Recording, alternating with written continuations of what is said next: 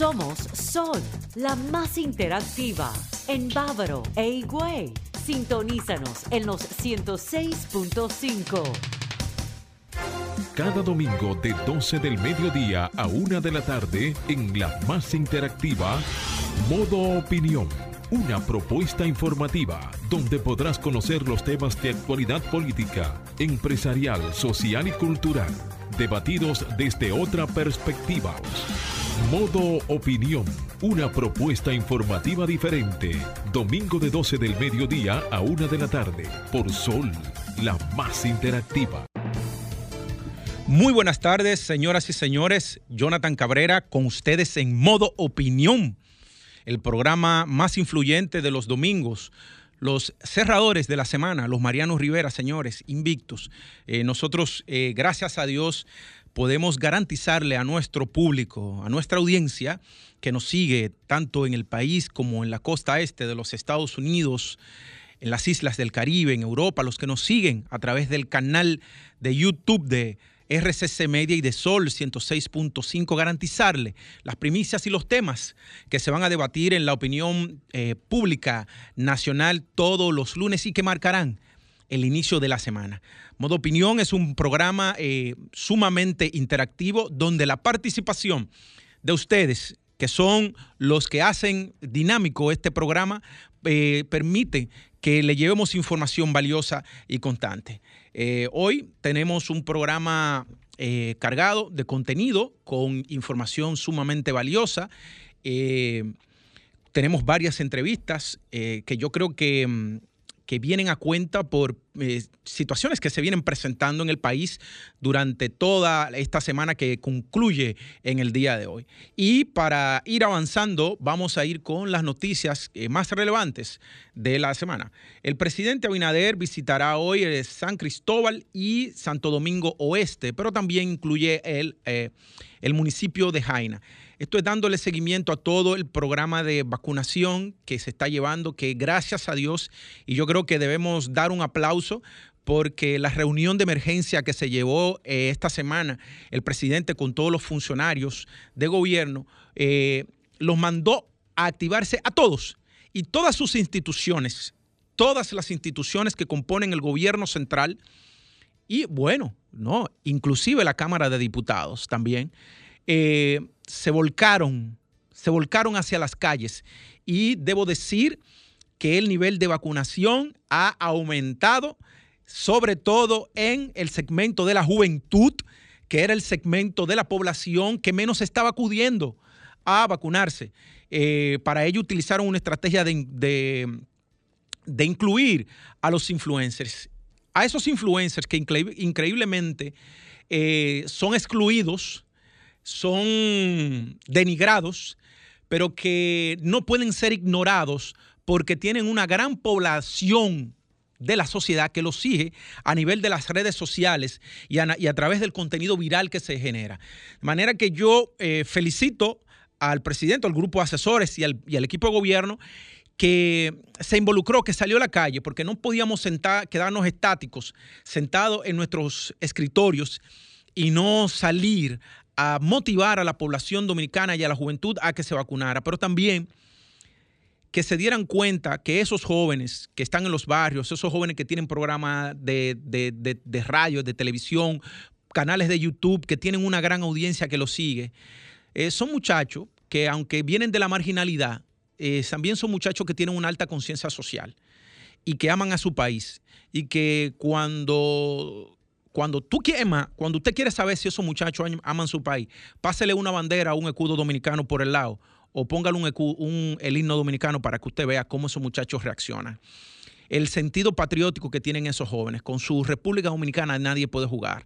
De manera que felicito al presidente del equipo de gobierno que se lanzó a la calle para movilizar a la juventud, a los segmentos de la juventud y también a esos jóvenes influencers que se involucraron en el proceso de vacunación y seguirán involucrados para que la mayoría de la población eh, esté vacunada. Hoy amanecimos, hoy amanecimos dentro de las cifras mundiales de vacunación como el país que tiene más personas vacunadas por mil.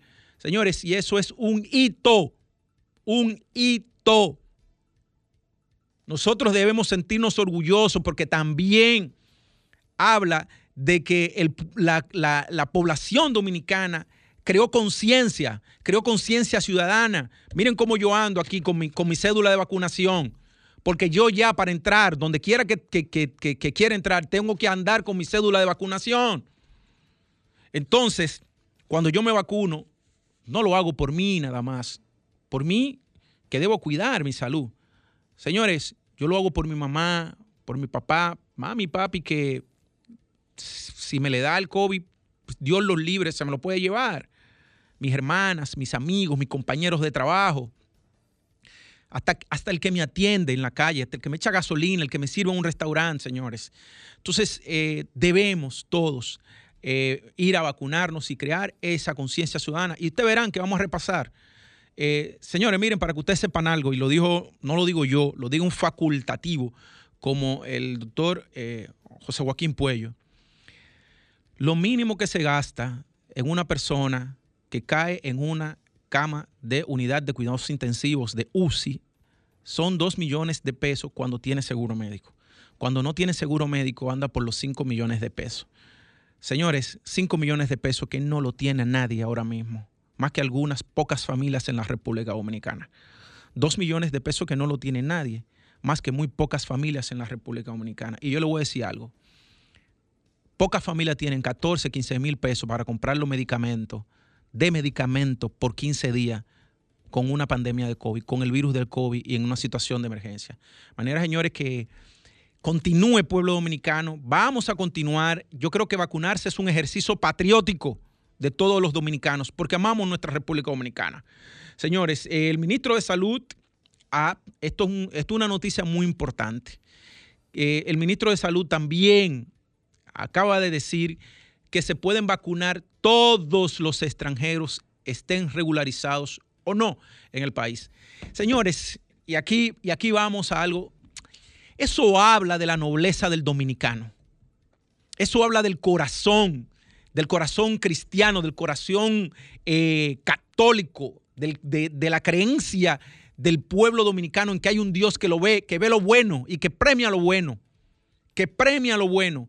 Yo creo que un extranero, un extranjero haitiano, un extranjero venezolano, un extranjero colombiano, eh, un extranjero europeo, eh, un extranjero chino, no podía quedarse sin vacunar.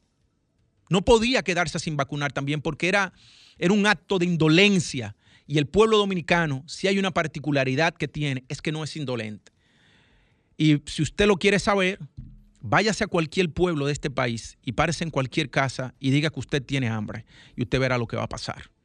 Usted verá lo que va a pasar. Señores, hay una noticia también, me voy a saltar la que tengo aquí porque la, vi en el listín diario y a mí me llamó mucho la atención porque es un, un es un artículo de investigación que, que hace el listín diario en el día y que publica en el día de hoy y que eh,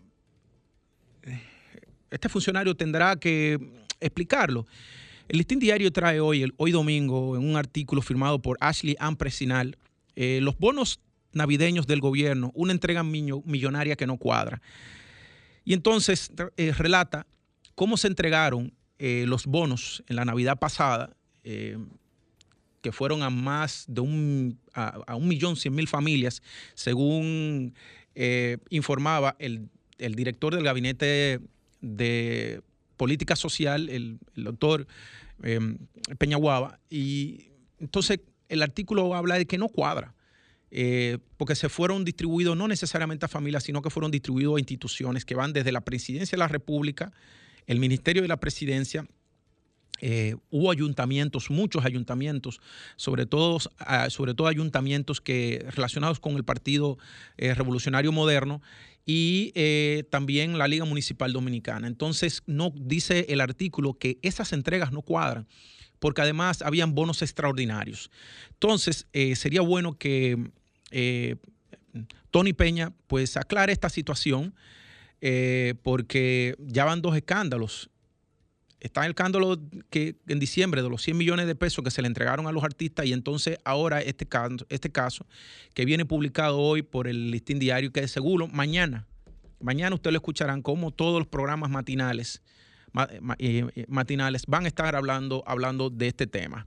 Otra información, pero ya de carácter internacional, señores, es que el presidente Nayib Bukele renuncia a la Comisión de la Corrupción de la OEA. Eh, son 34 países del hemisferio americano los que firman este y lo que hace es que desde esos organismos se eh, mm, articulan políticas, políticas y medidas contra la corrupción, eh, tratando de homogenizarlas, ¿no? Y de la recuperación de activos, activos que son imputados a actos de corrupción, o sea, aquellas personas que a, a través hurtan la cosa pública, el dinero del pueblo y de los pueblos, eh, para, para, hacerse rico, para comprar mm, propiedades, para crear empresas, ¿no? En detrimento de, la, de los que menos tienen, de los que menos tienen, de los que no tienen, de los que no tienen un techo, porque los que viven en una casa de zinc, eh, cerca de una ribera de un río, que, que, apenas tienen 100 o 200 pesos para comer diarios, ¿no? Que no tienen un seguro médico, que no tienen una cama, eh, esas personas, ¿no? Entonces, el, Nayib Bukele ha renunciado a, esta comisión, él tendrá sus motivos, eh, el, Nayib Bukele evidentemente es un presidente que lleva de corte populista, es un presidente que dentro de su estrategia lo que ha hecho es crear una división social para él poder gobernar, mucho muy estilo a lo como, lo hizo Trump, como lo ha hecho eh, eh, Jair Bolsonaro en, Brasil, como lo ha hecho Rodrigo Duterte en, en Filipinas. En fin, esto nos trae la opinión pública en el día de hoy. De manera que vamos a una pausa y volvemos, señores. 12.18 de la tarde, señoras y señores, continuamos aquí en modo opinión. Eh, los cerradores de la semana, el programa más influyente de los domingos por Sol 106.5 FM, la más interactiva. Ahora, señores, vamos a pasar con el doctor Francisco Franco, experto en Derecho Constitucional, un letrado de, la Constitución de la República Dominicana, con varias publicaciones ya realizadas en, esta materia. de hecho, una de ellas alabada por el, presidente actual del Tribunal Constitucional de la República Dominicana, eh, Franklin Franco, además, eh, Francisco Franco, también debo decir que es hijo de don Franklin Franco, el historiador, eh, un hombre que sobre todo recopiló el, todos los procesos eh, en la República Dominicana a partir de la, de la muerte, de la, del asesinato, ¿no? del ajusticiamiento de Rafael Leonidas Trujillo y de los acontecimientos de la Guerra Civil de abril del 65. Hermano, buenas tardes, eh, qué bueno tenerte con nosotros. Buenas tardes, Jonathan. Te faltó un último detalle, colaborador del programa. Y colaborador de este programa, además. además, eso es verdad. Eh, Francisco, mira, te llamo porque la, en esta semana pues vimos que se lanzó el Observatorio del Justo Proceso. Entonces, evidentemente que a todo lo que le damos seguimiento a la opinión pública y a los analistas, pues nos llamó mucho la atención porque como bien tú sabrás, eh, ya un, tema inclusive que, se ha investigado, de hecho hay muchos juristas franceses que han hablado ya de cómo eh, la, los los procesos judiciales saltan a la opinión pública y entonces pues son juzgados primero en la, en la opinión pública y no en los tribunales. O que un proceso de medida de coerción que, que debe ser un, proceso abreviado y simple, eh, termina siendo como si fuera un juicio de fondo. Entonces, explícanos un, poco en qué consiste eh, el observatorio del justo proceso que lanzan que lanzan eh, un grupo de juristas eh, muy reputados dentro de lo que te encuentras tú y por favor, si se lo mencionas a la audiencia nacional e internacional de modo opinión. Sí, gracias Jonathan por la oportunidad, luego de saludarte. Entonces, en primer lugar, tú te referiste al, a este primer informe, pero antes de hablarte del primer informe del, al que nos referimos, la, el, el, observatorio. Te voy a hablar un poco de cuál es el observatorio. Exacto, muy bien. Tal como tú referiste o explicaste más bien, se conformó un observatorio por un justo proceso. Un justo proceso, el debido proceso, es una garantía constitucional conformada por muchos o varios derechos eh, fundamentales. Entre ellos, la presunción de, inocencia, el derecho a un juez imparcial, el derecho a un juez eh, independiente, eh, Así, sí, así podría mencionarte eh, igualmente otras garantías fundamentales.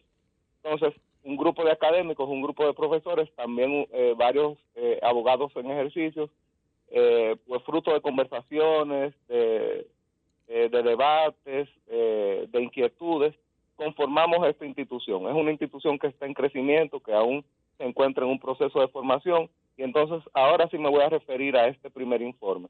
Y me voy a referir al primer informe porque pretendemos referirnos a todas las materias, pretendemos referirnos a todas las jurisdicciones. Sin embargo, pudimos observar, eh, y por eso nos, nos dedicamos en, este primer, en esta primera entrega a tratar ese tema, a esa actitud que tú explicaste eh, del Ministerio Público que lamentablemente eh, y en una actitud muy cuestionable, pues se ha dedicado a filtrar información a ciertos medios de comunicación o incluso en ciertos casos a facilitar la propia información de una etapa que debe ser secreta. Debe ser secreta porque te referí el, el derecho fundamental a la presunción de inocencia. Todo ciudadano, todo encartado, todo investigado se presume inocente y entra inocente al, al proceso penal hasta tanto obra o opera una condena eh, definitiva por parte de un juez. Es decir, toda la etapa eh, de investigación y toda la etapa de juicio, eh, los ciudadanos se deben, eh, se ven investidos por un estado de inocencia. Entonces, el Ministerio Público ha pretendido, y tal como tú dijiste al principio, utilizar los medios, utilizar la, la, la influencia que pueda tener en comunicacional para exacerbar la aprobación, es decir, excitarla. En la doctrina y en la jurisprudencia comparada, esto se le llama trial by press o, eh, o juicios mediáticos, en los cuales las condenas vienen por la población que manejando información que todavía no ha sido certificada por un juez, que no se ha comprobado la, veracidad, pues condena de forma anticipada a, a, los, a, los, a los investigados. Y con esa influencia, pues, pues con esa influencia de la población, al mismo tiempo, pues se contamina a los jueces que van a conocer todas las o van a verificar toda la glosa probatoria y finalmente lo que se produce es una eh, se provoca más bien una parcialidad del juez que se ve eh, presionado por esa situación social y que cualquier eh, decisión que de contrario a ese sentimiento, contrario a ese juicio mediático, pues sería entonces el juez el condenado por no tomar la decisión según las expectativas de la población. No sé si me explico de forma clara, pero la doctrina y la jurisprudencia y fuera de aquí, por ejemplo, el Tribunal Europeo de Derechos Humanos y la Corte Interamericana de Derechos Humanos ha dedicado vasta jurisprudencia a condenar y a sancionar ese tipo de conducta por parte de órganos de la investigación y por parte de jueces que dejan eh, que la que ese sentimiento social prejuzgue a los a los investigados y se les provoque una pena anticipada, muchas veces resultando incluso eh, descargados. Y mira, te pongo un ejemplo sencillo. En el caso, por ejemplo, de la del, de los brownies o de los bizcochos eh, adulterados que se enviaron a la, a la al campamento de las tres causales, pues a esa joven antes de ella tomar conocimiento de los de, la, de los documentos del, del expediente, ya esos documentos pues figuraban y, y circulaban en los medios y en las redes sociales.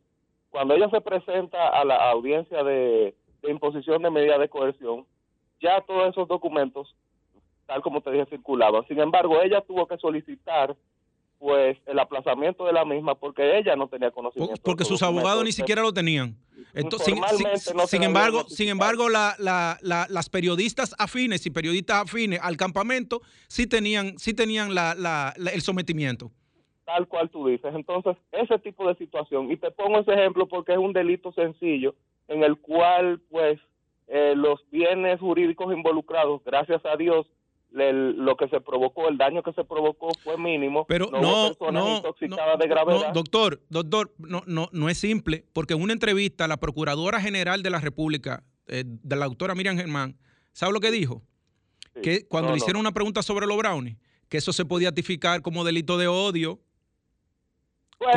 como, delito de odio y eso no es tan simple un delito de odio. yo, yo, yo, estoy de acuerdo con la gravedad de los delitos de odio y pero a lo que me refiero con los bienes jurídicos involucrados es decir que no hubo un peligro de riesgo de la vida hasta donde yo sé. No, que, terminaran arrebatadas toditas esas mujeres como ella como como suena la, la realidad es que, que, te tomo ese ejemplo por ser el de quizás menor envergadura. Y te quiero agregar que incluso en ese caso se solicitó la imposición de medida de coerción de prisión preventiva. El juez, al parecer, viendo la, lo minúsculo de las implicaciones, pues no otorgó esa medida. Sin embargo, se juega, y lamentablemente es así, porque sabemos que la magistrada Miriam Germán es una, una persona garantista, no sé desde qué esfera, se juega a este tipo de conducta desde el interior del Ministerio Público. Entonces, en esta primera entrega nos referimos a eso.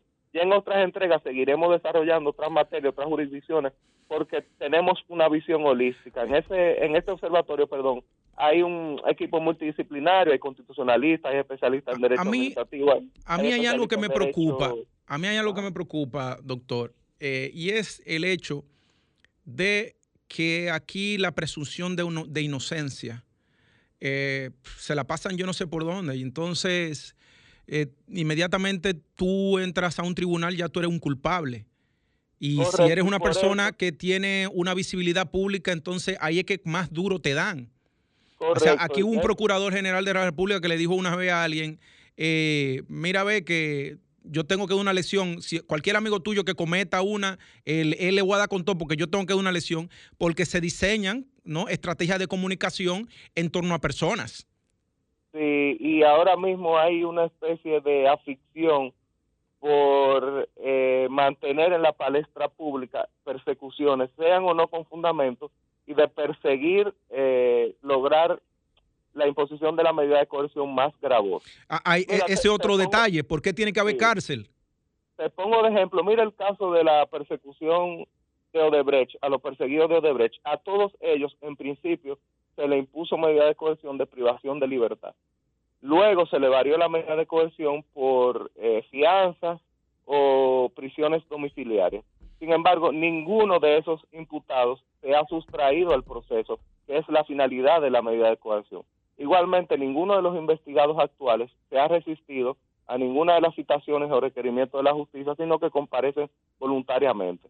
Si tú analizas esos factores y la finalidad que tiene la medida de coerción, la propia Constitución dice que el estado natural de la persona es la libertad y que solo mediante por ley, y la ley lo que establece es que la finalidad de la medida de coerción es la preservación, continuación del proceso y que los imputados no se sustraigan del mismo, pues si tomamos eso de referencia, podemos fácilmente concluir de que no, no existe una necesidad palpable de en todos los procesos pues solicitar esa medida tan gravosa, que todas las medidas de coerción, valga la redundancia, son gravosas para la libertad.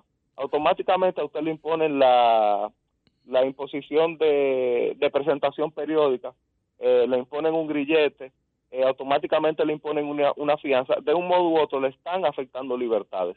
Sin embargo, la más gravosa para la libertad personal es justamente pues la pérdida de, o la imposición de la medida de coerción de la privación de, libertad física. Bueno, eh, darte las gracias porque sacar, sacar de tu tiempo hoy domingo para informarle al país ¿no? Eh, sobre en qué consiste el Observatorio del Justo Proceso y además este primer informe que ustedes emitieron. Eh, para mí, Jonathan, solamente para concluir, reiterarte que para mí siempre es un placer y un honor el observatorio es un equipo multidisciplinario, eh, observando todo el desempeño de la justicia en, sentido general y que va en crecimiento. Muchas personas ya se nos han acercado para integrarse al mismo. Creo que, existía un vacío en República Dominicana, pues justamente en esa materia. Excelente, pues en buena hora y muchas gracias. Un abrazo fuerte, Jonathan. vamos a una pausa. Ahora continuamos con Modo Opinión, donde nace la información. 12.32 de la tarde y ahora vamos a pasar con otra entrevista sumamente interesante, señores. En este momento vamos a pasar con el ingeniero Eleuterio Martínez, eh, ingeniero forestal, especialista en ecología tropical y gestión ambiental, un ecologista, pero además un activista social, señores, un hombre de una altísima sensibilidad eh, social en la República Dominicana que ha estado involucrado mucho en la defensa del medio ambiente durante muchos años que conoce los rincones de la República Dominicana y que hoy lo vamos a entrevistar para que nos arroje luz sobre la situación de la frontera, sobre este canal que se está eh, construyendo del lado del, de Haití y cómo puede afectar la cuenca de este río eh, limítrofe entre los dos países eh, que pasa por la frontera. Buenas tardes, ingeniero Luterio, ¿cómo está usted? Buenas tardes, buenas tardes. Para mí es un placer conversar con todos ustedes. Cuéntenme. Gracias. Mire, le habla Jonathan Cabrera aquí de modo opinión. Fíjese, usted sabe que en la, opinión pública pues ha estado eh, debatiendo mucho el tema de, la, de ese canal y que se está construyendo en Haití. Eh, la mesa del, eh, la Comisión Binacional se volvió a reunir después como de 15 años que no se reunía. Los cancilleres, esto se ha estado manejando a nivel diplomático. De hecho, se habló de una reunión que el presidente tuvo en Ecuador con con el presidente, el presidente Luis Abinader, con Jovenel Mois, pero eh, Luis Abinader no emitió ninguna opinión. Sin embargo, eh, en estos días, él dijo, salió en defensa y dice, bueno, si ellos van a hacer el canal, yo voy a hacer mi represa en el Artibonito, que es un proyecto que yo tengo. Entonces, eh, el público de modo opinión necesita saber cuál es la realidad de esa zona de la frontera en términos de recursos hídricos, recursos forestales y cómo pueden afectar tanto una, una presa y, este canal a las familias que viven en esa zona. Sí, eh, te explico. Son dos, son dos escenarios. Uno es el río Bajabón y otro es el río Artibonito. Eh, ambos, claro, ambos están en la frontera, son limítrofes. Pero el caso del Dajabón, el que tiene mayor conflicto ahora mismo, porque eh, a Haití ahora se le ha ocurrido construir un canal de riego eh, tomando las aguas del río Masacre en una parte donde es prácticamente imposible para que ellos puedan llevar agua. Eh, te explico. Mira, el río Masacre es un río dominicano, el río no es Masacre, se llama Dajabón. El Masacre es un invento de estos días. Pero el río de los tiempos de nuestros aborígenes los taínos le decían Dajabón, es decir, el río todo el tiempo ha tenido su nombre. Y Masacre, eso es un nombre que le han puesto y todavía no está claro el origen, aunque se dice que fue después de la matanza que hizo Trujillo en el 37, pero lo importante es saber que el río Dajabón nace en la Loma El Gallo, no Pico del Gallo. El Pico del Gallo pertenece ya más adentro, hacia la cordillera central. Pero esta es una lomita que se llama loma, yo digo lomita porque no es tan, no es tan alta, eh, y está al lado de Cerro Chacuey, que es otra loma que le queda al lado, y que hay otro río que nace que se llama Chacuey.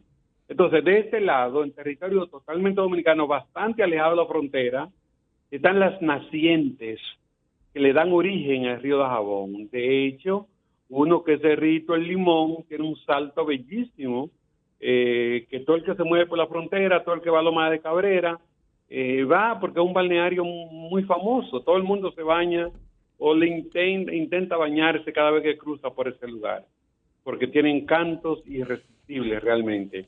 Pero te digo que ese río nace en Loma de Cabrera, en territorio totalmente dominicano, y un río que tiene casi 60 kilómetros de largo, 50 y 55 kilómetros de largo tiene mucho el recorrido.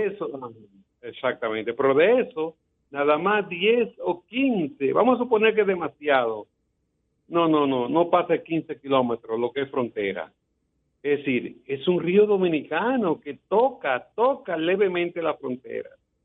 Eh, si tú entiendes que el río nace en territorio dominicano, su curso lo desarrolla en territorio dominicano, y después que se va aproximando, aproximando, hasta que toca un tramito corto de la frontera, justamente ya en una zona llana, plana totalmente, una zona de, inundación. De hecho, tanto en territorio dominicano como en el de Haití, hay un humedal. Un humedal es una zona de ciénagas o de pantanos. Sí. Y, que tiene agua permanente. Eh, de este lado está la laguna de Saladillo, que es una laguna histórica, ¿no? Porque era un brazo de mar que llegaba hasta ese lugar, y después con el tiempo los mismos sedimentos que arrastra el río de Jabón fue rellenando, rellenando, más la energía del oleaje que te trae la arena del mar. Pero usted está hablando hacia Manzanillo ya. Sí, a Manzanillo. Eso es Manzanillo ahí, claro, porque yo en el banco de arena que se hace ahí en la ah. boca del río, Yo, yo he buscado almeja. Ah, bueno, exactamente. Y que hay un poquito de manglares. Sí, hay manglares, es verdad. Claro, las almejas desarrollan las raíces del mangle. Esa Crasostrea, eh, Crasostrea rhizoforae, así que se llama, se reproduce perfectamente en la raíz del mangle. Pero tú sabes que eso sigue llano, llano, hacia, entrando hacia tierra firme. Incluso el manglar se adentra bastante hasta que tú encuentras nada más ciénega, ciénega, pantano donde la enea, esta hierba de la enea, sí. los juncos, los juncos, las hiperáceas. Sí. De hecho, hay unos pececitos que viven en la orilla que son como eh, eh, aplanaditos, que yo los recuerdo porque es que mi familia, tengo familia allá en Manzanillo, ahí mismo, pegado del, del, del, masacre. Ah, exactamente, exactamente. La lagunita de los valles, que así que se llama, que lo que hay más es un donde se seca, se hace ganadería. Y después más adentro todo lo que sigue son hierba, de, hierba palustres, como le llaman la hierba de ciénaga de pantano. Sí, pero eso es lo único que frontera, ese pedacito ahí. Ya tú te adentras un poquito más arriba, eh, de aquel lado de Haití están los, los, humedales que dan hasta Juana Méndez, y después, más arriba, más arriba, entonces ya se define una llanura seca, porque Haití, lamentablemente en esa parte, es prácticamente desértica. Esa parte que da, está encima de Juana Méndez y acercándose un poquito hacia la zona montañosa, eso está muy seco, muy seco. No hay ninguna fuente de agua que se conozca del lado haitiano, prácticamente. Hay algunos rollitos, alguna cañada, pero nada más corren cuando llueve, cuando viene una temporada ciclónica, pero normalmente es una zona seca. Ahora, del lado dominicano, entonces llega el río de Jabón. El río de Jabón es utilizado en territorio dominicano porque es un río dominicano el canal Juan Calvo, por ejemplo, es el gran canal de, Dajabón, el Juan Calvo, eso está muy lejos de la frontera donde está la toma.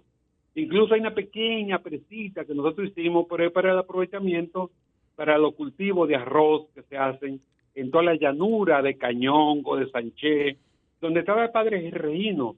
Yo no sé si te acuerdas que una vez el padre Regino se hizo famoso porque él defendía que los agricultores de Sánchez y de Cañongo debían utilizar esa zona por ahí. Y siempre la han utilizado más para el cultivo de arroz, más para el cultivo de arroz, pero también te hacen eh, ganadería y también te hace pesca, porque la laguna de Saladillo es una zona de pesca que la usan más los haitianos. Oye, la laguna de Saladillo está ahí pegado a, Carbonera, es decir, territorio totalmente dominicano, pero son los haitianos los que más pescan, más vienen a pescar ahí, sí. Eh, por la misma tradición, por la misma tradición. Es decir, estamos hablando de un río que realmente es dominicano y que si Haití quiere aprovecharlo, eh, debe llegar a algún acuerdo, eh, no tanto para el uso agrícola, porque realmente no tiene agua. El río Masacre, cuando cruza justamente por Dajabón, en la frontera, en el puente que los haitianos cruzan todos los días, sí. para hacer el mercado, el mercado binacional, sí. es, ese hilito de agua que va por ahí es de 2.5 a 3 metros cúbicos por segundo, que no es que sea poca cosa, ¿eh? porque un metro cúbico por segundo tiene 264 galones. 264 galones por segundo, eso es mucha agua. Si lo vemos, ¿no? sí, pero cuando uno ve la amplitud del, del, cauce del río, que es muy amplio, uno lo que ve una chorrera que va a un chorro de agua, porque eso está desértico y el río ha perdido fuerza. Ah, bueno, tú conoces muy bien. sí, porque no es que tú tienes el río Sama ahí. claro, claro. Pero Jonathan, mira, lo, que a mí me parece que es un poquito irracional, o yo no sé si es hacer bulla, hacer ruido, el propósito de Haití, porque tú sabes que Haití sabe manejar muy bien esto. La comunidad internacional, mira, cuando tú te haces el papel de víctima, todo se, todo el mundo se suma a ti. Sí. Y Haití sabe perfectamente manejar la sensibilidad de la opinión pública internacional. Y después dice, no, es que los dominicanos tienen de todo, son ricos, son esto, que yo lo otro, y nosotros no nos dejan usar ni siquiera un chin de agua. Y, óyeme, el canal que ellos han hecho, que para mí un elefante blanco. Oye lo que te digo hoy, mira que todavía ni siquiera se ha comenzado a funcionar. Yo te digo que eso va a ser un elefante blanco. ¿Sabe por qué? porque el canal que han construido te coge 6 metros cúbicos por segundo. Claro, y el río apenas tiene 2 puntos algo. Eh, Y te das cuenta. Sí, que aunque tú represes el río, aunque tú represes el río, lo seque totalmente y le envíes todo el agua a ellos, ni aún así Ni va aún a así. llenar el... eh, ni aún así se llena el canal. Bueno, pero, ¿Sí? pero, pero, pero entonces esos ingenieros haitianos son lo máximo entonces. Ellos proyectaron a futuro sin tomar en cuenta que ellos están comiendo el país porque no tienen, no tienen ni siquiera árboles. Entonces, ¿cómo ellos van a llenar esos seis metros cúbicos de ese canal? No, yo no sé, pero yo te digo una cosa, Jonathan. Eso es para analizarse. Para mí que hay una, una estrategia oculta por Claro. ahí que uno no conoce. Eso puede Porque ser. que- que- que- claro, pero mira, óyeme, óyeme lo siguiente. Para que ese canal pueda correr un chin de agua del río, tú tienes que construir una presita, un Sí. muro, un dique, un dique. Y si tú construyes un dique, eh, es una locura porque vive gente de aquel lado y de este lado y se te van a inundar. sí. ¿Tú me comprendes? Y además, ¿por qué es que tú tienes que subir demasiado el agua para que pueda, para que el canal pueda coger un poquito de agua? Mire, además, Pero, te pero, va a correr. pero ¿sabe no una va cosa? El Eleuterio, usted sabe que en España prácticamente el agua es privatizada, ¿verdad? Eh, Digo, la- lo que pasa es que lo que yo voy a decir es un arma de doble filo, porque uno puede abrir una, una ventana muy peligrosa en la República Dominicana. Pero si el problema de ello es agua y nosotros tenemos esos dos eh, recursos acuíferos, se pudiera generar alguna represa y que se le venda agua a Haití. No puede ser eso. Si eso es lo que ellos necesitan. Yo conozco el caso de las Canarias. En la Canaria, Canarias- no, el caso de la Canaria, es, es- lo- los dueños son una familia. Sí, y se llaman aguatenientes, no terratenientes. Sí, aguateniente, una sola familia, el, el de la Canaria, en Santa Cruz de Tenerife. Como tú dices, como tú dices, ellos te venden el agua por semana. Sí, Por semana, por semana, por día, por hora. sí, ¿eh? Mira, eh, no, pero que nosotros no podemos pensar en eso. Primero, primero, porque eso es sumamente peligroso. Nosotros, nosotros podemos hacer entre nosotros, pero no pensar con otro país, porque vienen todos los conflictos del mundo. Lo que sí nosotros tenemos que pensar que si Haití necesita agua para consumo humano, es decir, para un acueducto, para eh, algo que sea para utilizarse con fines domésticos, yo diría que sí, porque hay un hay un principio en Naciones Unidas que dice que el agua es un derecho humano.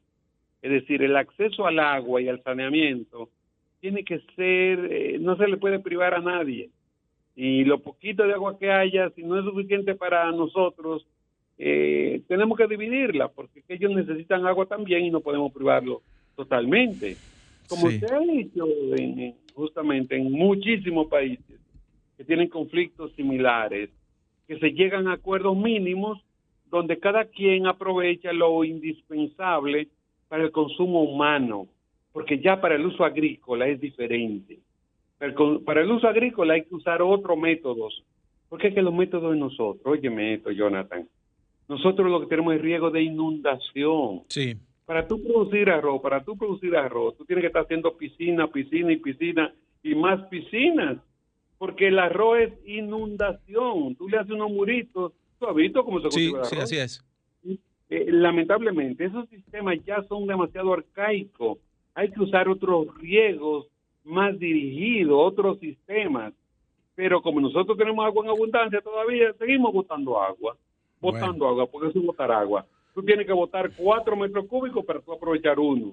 Eso, y eso es una locura. Bueno, Eleuterio, da- darle, darle las gracias por sacarle su tiempo hoy domingo y infor- información importantísima, porque es muy descriptiva para que la gente entienda y sepa cómo es esa zona por ahí eh, de manera eh, educativa, ¿no? Y que Sí. y coincido con usted que detrás de ese canal Haití tiene otro tema. Eso es eso es. Bueno, pues muchísimas gracias. Feliz domingo, señores. Vamos a una pausa y volvemos. Ahora nos ponemos en modo opinión. 12.51 de la tarde, señores, y ahora vengo con mi comentario breve.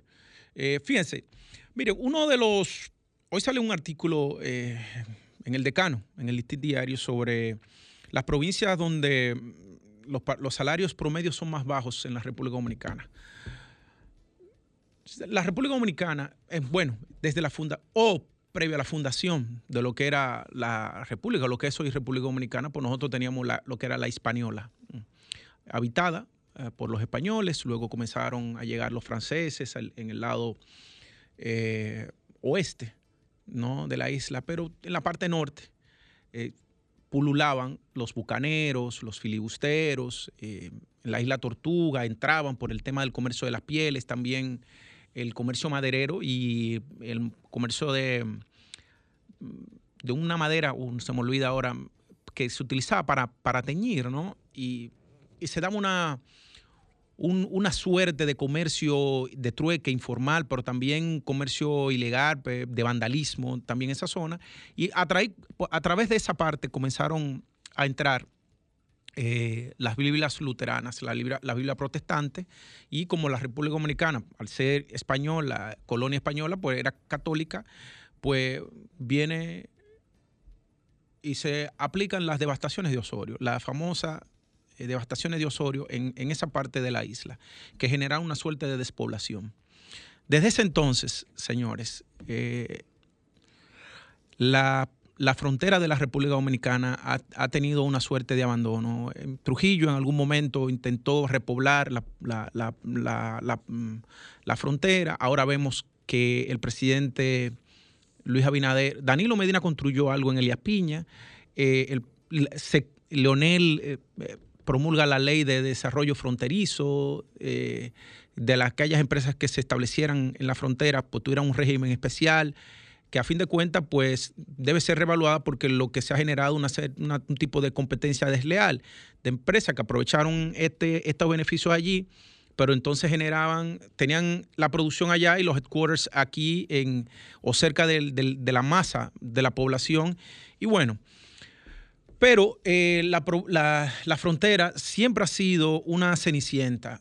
Eh, y entonces, como, como, bien dice el artículo, eh, fíjense cuáles son las provincias que mayor, que menor ingreso tienen. Y, para que ustedes sepan qué alarmante es esto. Miren, según los datos de la Tesorería de la Seguridad Social, hasta abril de este año, la provincia de Independencia, enclavada en la frontera con Haití y que comúnmente se conoce como Jimani, registraba apenas, apenas, señores, 587 trabajadores activos con un salario promedio de 12 mil pesos. Usted sabe lo que usted tiene una provincia 587 empleados activos y con un sueldo promedio de 12 mil pesos. Imagínese usted que esa provincia tenga 50 mil personas eh, eh, de población económicamente activa, es decir, que puedan trabajar. La diferencia son personas que tienen comercio informal, pero que al vivir comercio informal o tener un empleo informal no tienen ni seguridad social, ni seguro médico, eh, viven con una suerte de, que imagínense ustedes que para poder vivir cuando viene a ver lo que tienen son 100 o 200 pesos para poder comer tres veces al día. Entonces, eso nos va, nos va diciendo a nosotros de la importancia que tiene, que, tiene la provincia, la, frontera para su repoblación, para que se apliquen políticas, para que se establezcan empresas, que las MIPIMES que hayan allí se formalicen, porque eh, por ejemplo, en el caso del Pedernales, tiene 1.020 empleados activos con un salario promedio de 12.865 pesos. Pero yo le puedo asegurar algo a ustedes, que la mayoría de esos empleos que están ahí en, esa, en, esa, en, la frontera, como yo se lo estoy mencionando, son del Estado o del gobierno. De manera que tú no tienes eh, iniciativa de las empresas públicas, de las empresas privadas para generar empleos allí o que las empresas privadas que están allí no tienen a, sus empleados en la tesorería de la seguridad social para que puedan tener una, seguridad social cuando se vayan a retirar, para que puedan tener un seguro médico de Senasa y así sucesivamente. Yo hago este comentario hoy porque yo sé que se está haciendo un muro, yo sé que se está tratando de organizar el, comercio en, en, los mercados binacionales y demás, pero se necesita que haya una política de mover población de la República Dominicana o, o un muro de contención para que dejen de estar migrando eh, eh, población de la frontera hacia la, el Distrito Nacional y el Gran Santo Domingo. Que el Distrito Nacional, por si ustedes no lo sepan, no lo saben, aumentó en la cantidad de diputados y es por la migración del, del, rural que viene hacia el Gran Santo Domingo, señores. Despedimos por hoy, modo opinión, nos vemos el próximo domingo. Gracias por su audiencia. Hasta pronto.